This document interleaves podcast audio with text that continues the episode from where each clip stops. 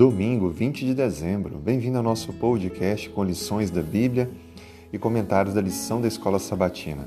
O nosso tema de hoje tem como título O Destino dos Mortos em Cristo. Muitos filósofos têm escrito sobre a brevidade da vida. De fato, a vida é muito curta.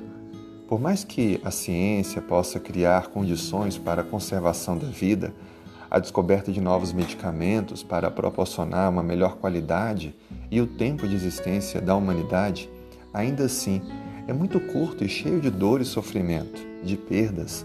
A pandemia tem nos mostrado o quanto somos frágeis e o quanto algo pequeno, invisível aos nossos olhos, pode causar tanta dor e sofrimento ao nosso redor. Assim sendo, precisamos pensar um pouco além. O que tem nos reservado Deus além desta vida tão curta que aqui temos? Sem dúvida alguma, a Bíblia nos traz respostas. No Evangelho de João, no capítulo 11, versículo 25, Cristo diz: Eu sou a ressurreição e a vida.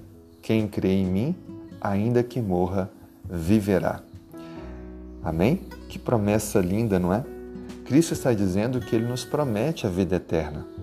Essa existência nossa curta e cheia de dor ela será superada pela bênção da eternidade.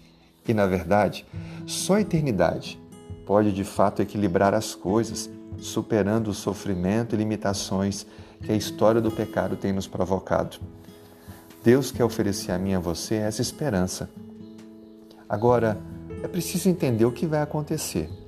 A Bíblia diz, em 1 Tessalonicenses capítulo 4, do versículo 13 ao versículo 18, como devemos entender o início da eternidade? A Bíblia descreve que na segunda vinda de Jesus, os salvos ressuscitarão para a vida eterna, e após os mil anos, os perdidos ressuscitarão para a morte eterna. Na verdade, todo aquele que morrer um dia vai voltar a viver. Só que há duas ressurreições. A primeira é a ressurreição da vida eterna, e a segunda ressurreição da morte eterna. Veja o que diz a Bíblia. 1 Tessalonicenses, capítulo 4, verso 14 em diante. Pois se cremos que Jesus morreu e ressuscitou, assim também Deus, mediante Jesus, trará em sua companhia os que dormem. Ora, ainda vos declaramos por palavra do Senhor. Nós, os vivos, os que ficarmos até a vinda do Senhor, de modo algum precederemos os que dormem Porquanto o Senhor mesmo, dada a sua palavra de ordem, ouvida a voz do arcanjo e ressoada a trombeta de Deus, descerá dos céus, e os mortos em Cristo ressuscitarão primeiro. E depois nós, os vivos, seremos juntos arrebatados, para com eles viver, vivermos para sempre com o Senhor. Veja o que a Bíblia está dizendo para nós: de que os salvos ressuscitarão para a vida eterna e os perdidos morrerão diante da glória do Senhor, mas também ressuscitarão após mil anos, aonde o juízo comprovatório fará entender aos salvos o porquê os demais não estarão juntos. Assim, precisamos viver o hoje nos preparando para a vida eterna, que pode acontecer a qualquer momento quando Cristo voltar. Para quem morreu, é apenas um abrir e fechar de olhos, pois o tempo para estes parece que não passa.